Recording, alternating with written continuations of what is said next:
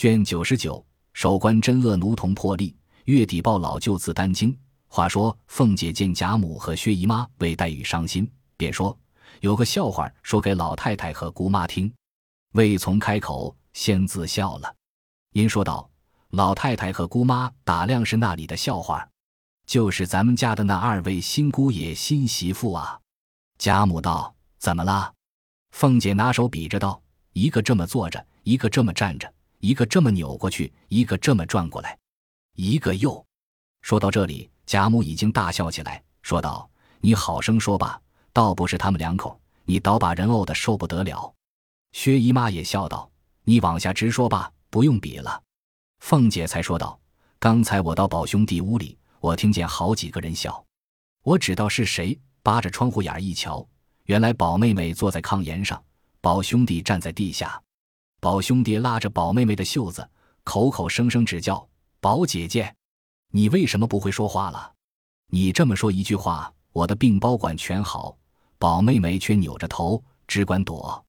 宝兄弟却做了一个揖。”上去又拉宝妹妹的衣服，宝妹妹急得一扯，宝兄弟自然病后是脚软的，索性一扑扑在宝妹妹身上了。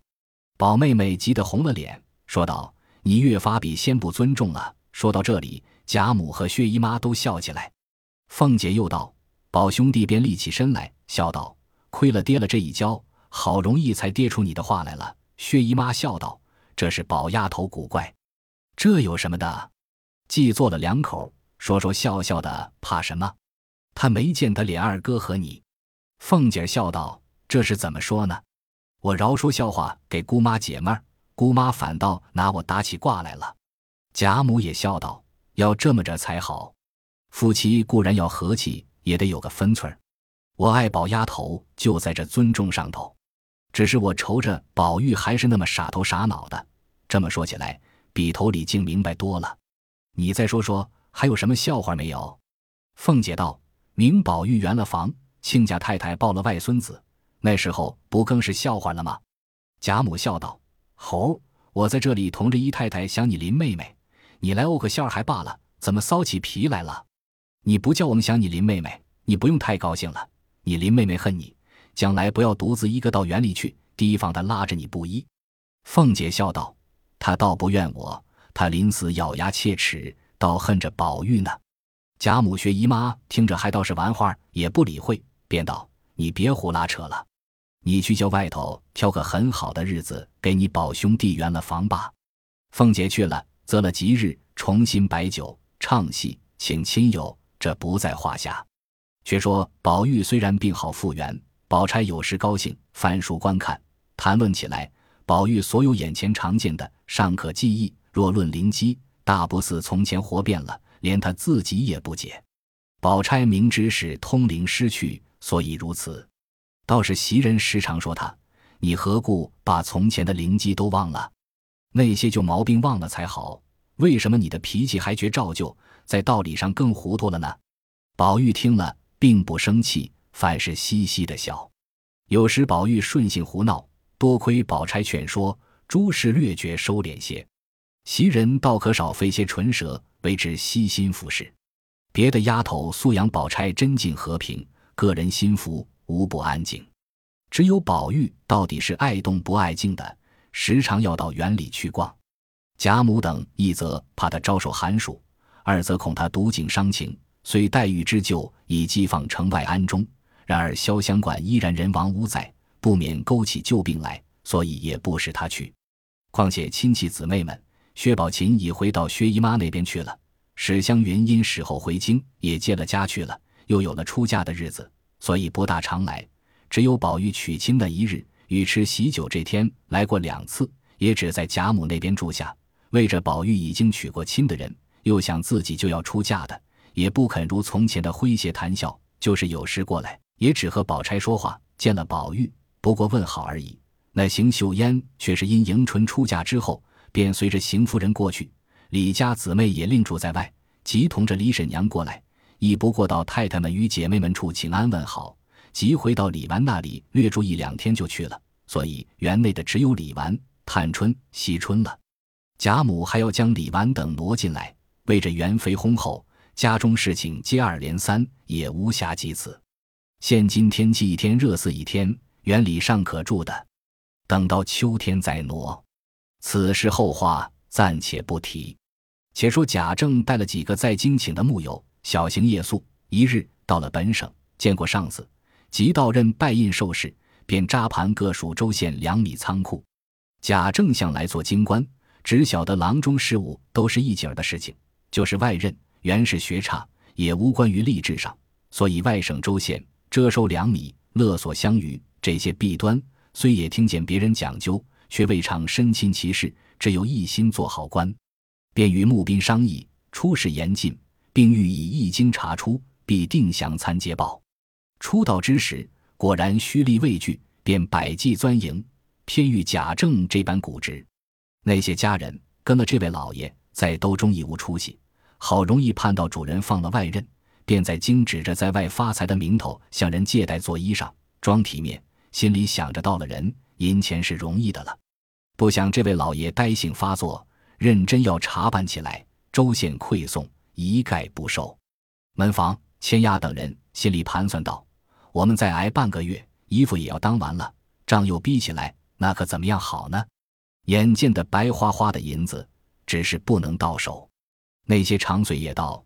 你们爷们到底还没花什么本钱来的，我们才冤，花了若干的银子，打了个门子，来了一个多月，连半个钱也没见过，想来跟这个种是不能捞本的了。明我们齐打伙告假去。次日果然聚齐，都来告假。贾政不知就里，便说：要来也是你们，要去也是你们，既嫌这里不好，就都请便。那些长随怨声载道而去，只剩下些家人又商议道：“他们可去的去了，我们去不了的，到底想个法儿才好。”内中有一个管门的叫李婶儿，便说：“你们这些没能耐的东西，这什么忙？我见这长字号的在这里，不犯给他出头，如今都饿跑了。瞧瞧你石太爷的本领，少不得本主依我。只是要你们齐心，搭伙弄几个钱回家受用。若不随我。”我也不管了，横竖拼得过你们。众人都说好时也，你还准信得过？若你不管，我们实在是死挣了。李婶道：“不要我出了头，得了银钱，又说我得了大分了，窝里反起来，大家没意思。”众人道：“ 你万安，没有的事，就没有多少，也强似我们腰里掏钱。”正说着，只见粮房书办走来找周二爷。李婶儿坐在椅子上，敲着一只腿，挺着腰，说道：“找他做什么？”书办便垂手陪着笑，说道：“本官到了一个多月的任，这些州县太爷见得本官的告示厉害，知道不好说话，到了这时候都没有开仓。若是过了曹，你们太爷们来做什么的？”李婶儿说：“你别混说，老爷是有根蒂的，说到那里是要办到那里。这两天原要行文催对。”因我说了缓几天才写的，你到底找我们周二爷做什么？书办道：“原为打听崔文的事，没有别的。”李婶儿道：“越发胡说！方才我说崔文，你就信嘴胡缠，可别鬼鬼祟祟来讲什么账，我叫本官打了你，退你。”书办道：“我在这衙门内已经三代了，外头也有些体面，家里还过得，就规规矩矩伺候本官生了，还能够。”不像那些等米下锅的，说着回了一声：“二太爷，我走了。”李婶便站起，堆着笑说：“这么不今晚，几句话就脸急了。”书办道：“不是我脸急，若再说什么，岂不带累了二太爷的清明呢？”李婶过来拉着书办的手说：“你贵姓啊？”书办道：“不敢，我姓詹，单名是个会字，从小也在京里混了几年。”李婶道。詹先生，我是久闻你的名的，我们弟兄们是一样的，有什么话晚上到这里咱们说一说。书办也说，谁不知道李师太爷是能事的，把我一炸就吓毛了。大家笑着走开。那晚便与书办估计了半夜。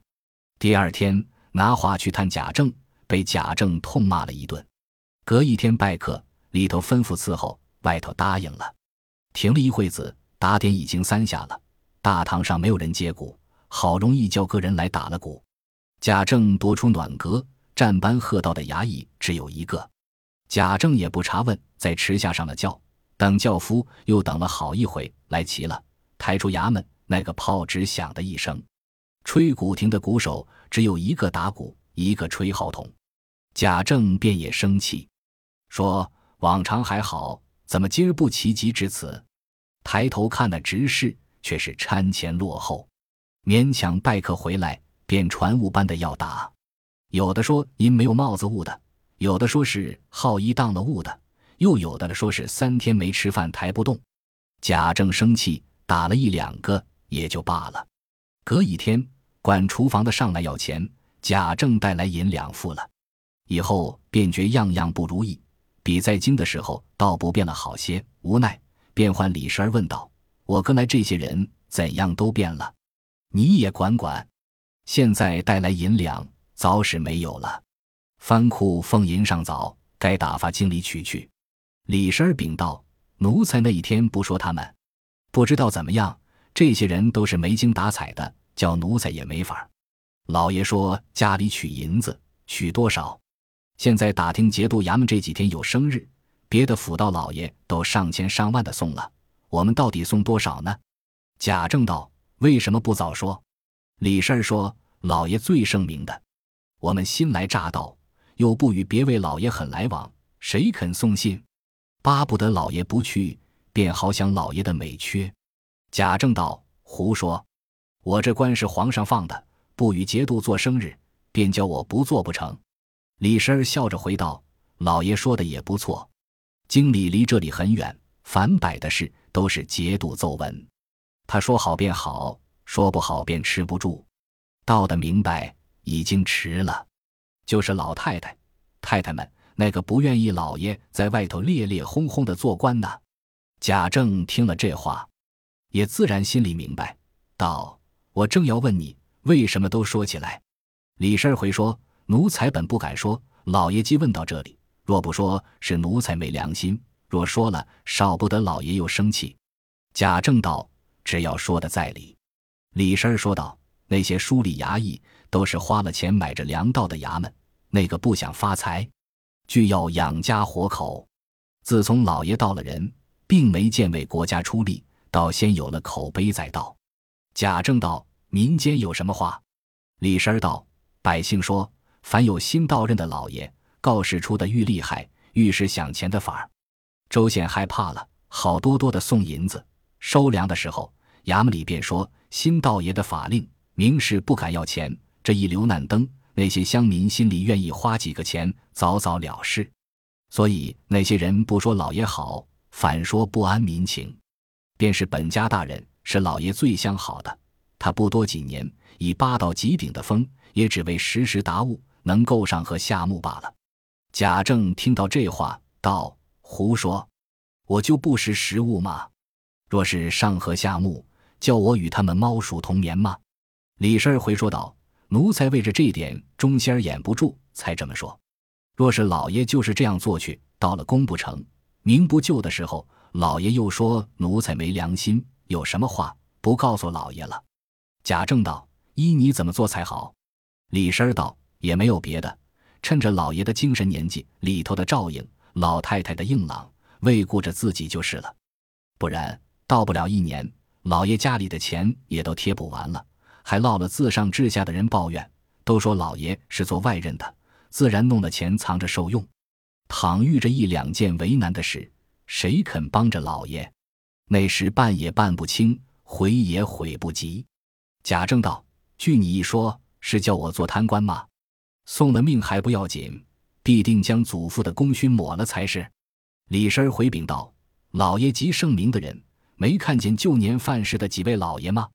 这几位都与老爷相好，老爷常说是个做清官的。如今名在那里？现有几位亲戚，老爷向来说他们不好的，如今生的生，欠的欠，知在要做得好就是了。老爷要知道，民也要顾，官也要顾。若是依着老爷，不准州县的一个大钱，外头这些差事谁办？只要老爷外面还是这样清名声远好，里头的委屈，只要奴才办去，关爱不着老爷的。奴才跟主一场，到底也要掏出忠心来。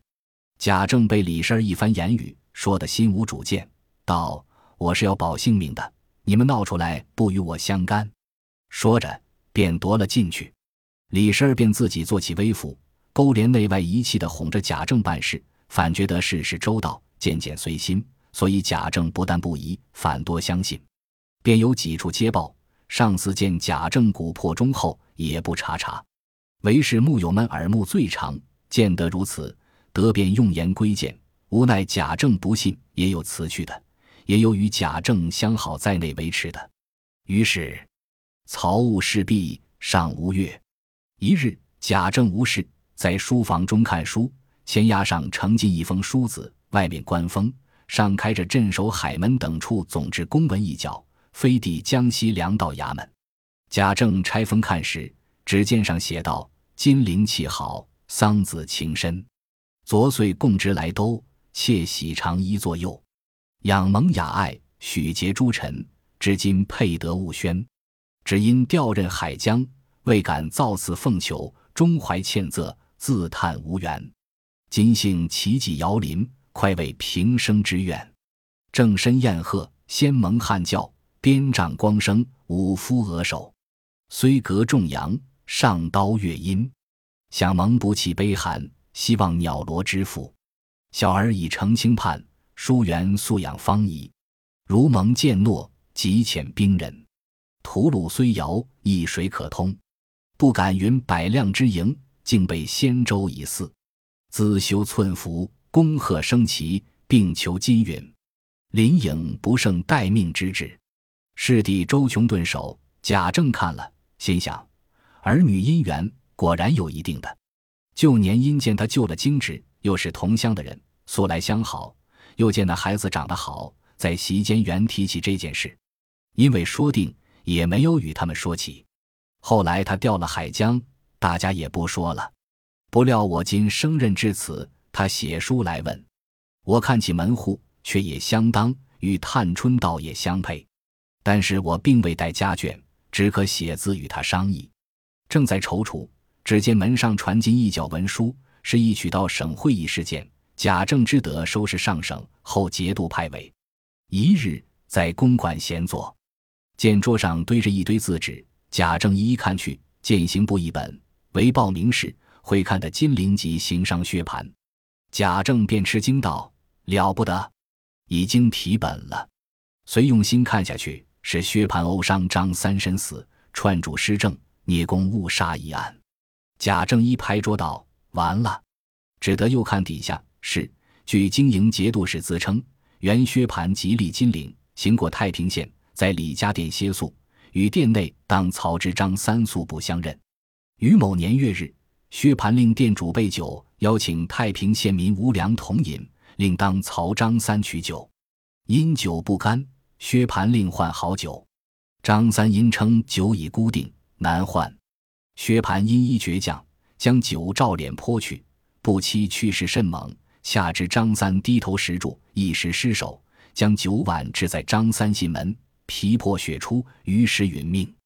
李店主屈就不及，遂向张三之母告知，姨母张王氏往看，见已身死，遂函禀德宝复县呈报。前属县议验，仵作将骨魄一寸三分及腰眼一伤，漏报田阁，降附身转。看得薛蟠时系泼酒失手，致晚误伤张三身死，将薛蟠照过失杀人，准斗杀罪收赎等因前来。臣等细阅各犯郑时钦前后供词不符，且查斗杀律注云：相争为斗，相打为殴。彼时无争斗情形，邂逅身死。方可以过失杀定拟，应令该节度审明实情，妥拟具体。今据该节度书称，薛蟠因张三不肯换酒，最后拉着张三右手，先殴腰眼一拳，张三被殴回骂。薛蟠将碗掷出，致伤信门深重，骨碎脑破，立时殒命。是张三之死是由薛蟠以酒碗砸伤身重致死，自应以薛蟠泥底。将薛蟠衣斗杀绿泥脚尖后，无良拟杖土。承审部师知府州县应请。以下注着此稿未完。贾政因薛姨妈之托，曾托过知县，若请旨隔审起来，牵连着自己，好不放心。即将下一本开看，偏又不是，只好翻来覆去，将报看完，终没有接这一本的，心中狐疑不定，更加害怕起来。正在纳闷，只见李婶进来，请老爷到官厅伺候去。大人衙门已经打了二鼓了。贾政只是发怔，没有听见。李婶儿又请一遍。贾政道：“这边怎么处？”李婶儿道：“老爷有什么心事？”贾政将看报之事说了一遍。李婶儿道：“老爷放心，若是不理这么办了，还算便宜薛大爷呢。奴才在京的时候。”听见薛大爷在店里叫了好些媳妇，都喝醉了生事，只把个当槽的活活打死的。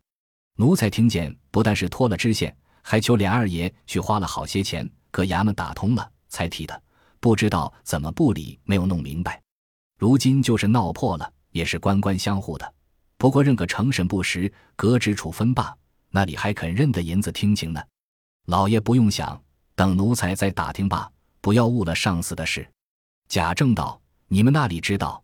只可惜那知县听了一个情，把这个官都丢了，还不知道有罪没有呢。”李婶儿道：“如今想他也无益，外头伺候着好半天了，请老爷就去罢。”贾政不知节度传办何事，且听下回分解。本集播放完毕，感谢您的收听，喜欢请订阅加关注，主页有更多精彩内容。